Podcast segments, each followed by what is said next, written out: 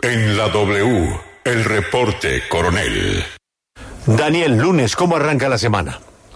Buenos días, Julio. Este es el reporte coronel de hoy. Las más temibles bandas delincuenciales de Medellín llevan casi un mes sin disparar un tiro. Este fin de semana, el diario El Colombiano publicó un artículo que empieza diciendo, abro comillas, en una reunión donde nadie se identificó y que sucedió hace menos de un mes, se decidió que todas las bandas de Medellín entraban en una tregua indefinida. Nada de muertes, nada de venganzas, nada de peleas por poder. Fue un acuerdo rápido. Los capos de las grandes estructuras de la ciudad quieren pisar pasito porque todos quieren la paz total del presidente Gustavo Petro. Cierra comillas. El artículo señala que la orden de cese al fuego ha venido tanto de los cabecillas en los barrios como de los antiguos capos de la llamada oficina que están en las cárceles. En el proceso de paz total están comprometidos nombres temibles.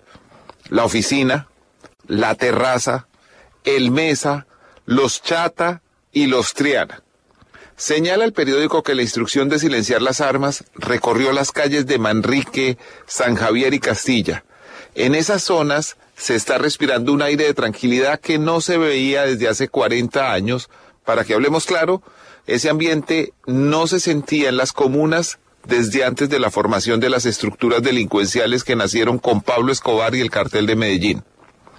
La mayoría de los llamados combos ha acatado la orden de cese al fuego. La semana pasada, el alto comisionado de paz Danilo Rueda se dirigió a las únicas dos bandas de Antioquia que no han entrado en la tregua para que demuestren su voluntad de paz. Desde Ituango, Rueda dijo, comillas, hacemos un llamado en esta región a los Pacheli y a los Caparros para que manifiesten su disposición en apostar a la paz total. El llamado es a que ellos piensen si el ejercicio de la violencia para acumular o proteger riqueza les está generando felicidad y si eso está propiciando un bienestar para ellos mismos y sus familias. Hasta ahí la cita. El colombiano asegura que el proceso de persuasión que produjo el alto al fuego de las bandas criminales empezó a gestarse hace meses durante la campaña presidencial y de la mano de organizaciones civiles de los barrios que sostienen contactos humanitarios con los combos. Menciona el artículo a Sinergia, un proyecto que agrupa a varias organizaciones sociales de los barrios y que habían intentado ya un proceso de paz, oigan ustedes esto, en la época de la alcaldía de Federico Gutiérrez, el contendor de Gustavo Petro en la campaña. Aquel proceso terminó mal. Se frustró por la captura de Gustavo Villegas, quien arrancó como ahora, teóricamente, buscando la paz, pero terminó involucrado con la oficina de Envigado de acuerdo con documentos y decisiones judiciales. En el proceso actual se mencionan tres personas que llevarían meses trabajando en este propósito. Uno es el actual comisionado de paz Danilo Rueda, quien era hasta hace unas semanas director de la Comisión Intereclesial de Justicia y Paz. El segundo es Juan Fernando Petro, hermano del presidente y quien fue descubierto durante la campaña en una controvertida visita al pabellón de la parapolítica de la cárcel La Picota en Bogotá. Y el tercero es un conocido abogado defensor de derechos humanos, Daniel Ernesto Prado, a quien saludamos a esta hora. Buenos días, doctor Prado. Muy buenos días, Daniel para usted y para toda la audiencia. Doctor, ¿cómo empezó este proceso para persuadir a las bandas criminales de declarar un cese al fuego?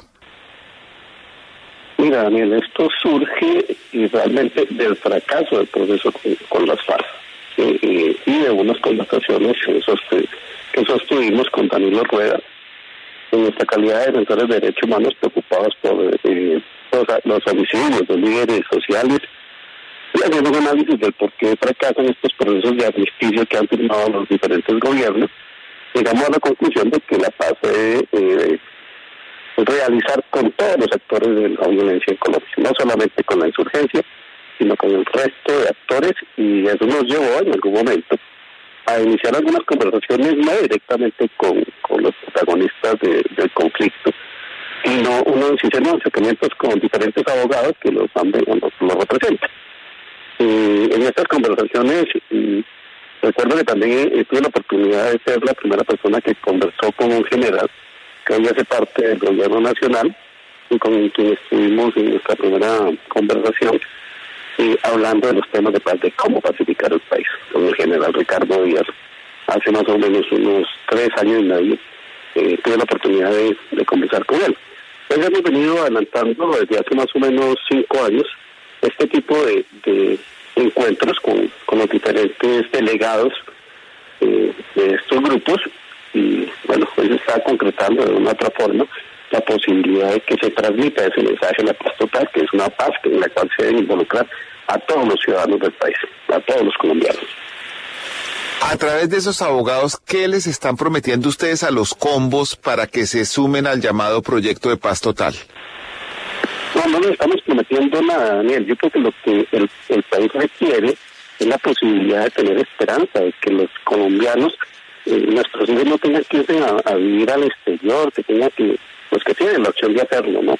Haya la posibilidad de que las nuevas generaciones vivan en paz, tener una generación que nazca en un país en paz. Es lo único de lo que hemos hablado, no hay promesas de ninguna índole, simplemente que, que nos demos una oportunidad de tener un país diferente. Eh, no, no simplemente crear un proceso de paz para beneficiar a algún sector económico, sino que del proceso de paz se beneficien todos los ciudadanos. Que el ciudadano, que los niños de hoy puedan salir a las calles, que tranquilamente, sin necesidad de tener ningún tipo de preocupación por su seguridad. Es construir una sociedad totalmente diferente. Y para esto hay que hacer un acuerdo entre todos los colombianos, lo repito. Eso es de lo que hemos estado hablando, de tener un país con futuro. ¿Cuál ha sido el papel del hermano del presidente, Juan Fernando Petro, en esta iniciativa? Mira, yo lo desconozco. Yo al señor Juan Fernando Petro no lo conozco, nunca me he reunido con él para hablar del tema. Eh, no sé realmente cuál ha sido el papel de él. Eh, no tengo ningún tipo de relación con él, a pesar de que conozco al presidente hace 40 años, a su hermano, eh, hasta ahora en la campaña, a raíz del problema que surgió con la visita a la picota, eh, lo oí nombrar. De resto no tengo ningún tipo de relación con él. Nunca la he tenido. Doctor Prado, hace un tiempo Gustavo Villegas, que era el secretario de Seguridad de la alcaldía de Fico Gutiérrez, intentó un proceso parecido para pacificar las comunas y terminó condenado por estas relaciones. ¿No teme que a ustedes les pueda pasar lo mismo? Eh, no, a ver, Daniel, yo aquí he estado actuando en mi calidad de defensor de derechos humanos, no tengo ningún tipo de vinculación en este momento con el gobierno nacional. Y creo que hay una política nacional en estos momentos que busca que esa paz sea posible y en esa medida creo que lo importante eh, es no mezclar la función de uno como defensor de derechos humanos o como miembro del gobierno en la búsqueda de la paz con otros objetivos, que creo que fue lo que pasó en ese proceso con el señor Villegas. Entonces, en esa medida no creo que haya ningún problema. Entiendo que la gestión oficial empezó después del 7 de agosto porque ustedes tienen la autorización del gobierno para hacer eso. Usted personalmente, doctor Prado, tiene enemigos poderosos. Ha sido el abogado representante de las víctimas en el proceso contra Santiago Uribe Vélez, hermano del expresidente Uribe. No, no teme que a esta hora, que pensar en este proceso donde se menciona Juan Fernando Petro, lo vuelva un blanco obvio de los malquerientes? Mira, Daniel, en esto también en algún momento, por circunstancias de la vida, me encontré con un señor que se llama John Echavarría, quien me manifestó ser una persona muy cercana al, al presidente Uribe y le, hablamos de lo mismo, ¿no? Hablamos de la construcción de una paz donde no se sacrifique la verdad, donde la paz, la verdad sea lo fundamental de la reconciliación entre los colombianos. Y en ese momento, hasta con, con, esta persona, con John, nos planteamos la posibilidad de juntar al presidente, al expresidente Uribe con el hoy presidente Petro.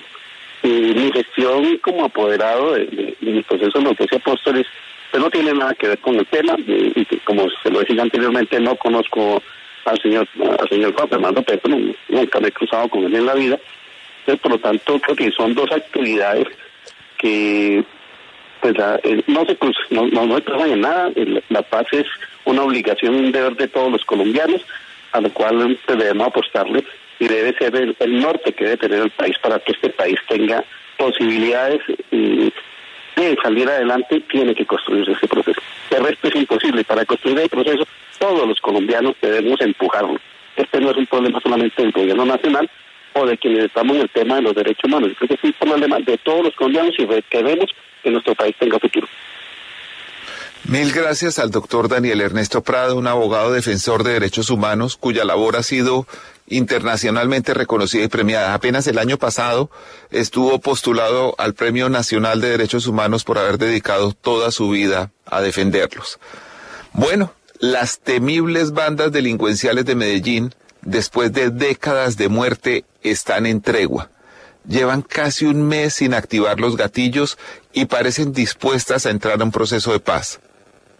Para hablar con el demonio, se necesita que alguien baje al infierno a buscarlo. Las posibilidades de salir chamuscado en la visita son bastante grandes. Este fue el reporte coronel de hoy. Muchas gracias.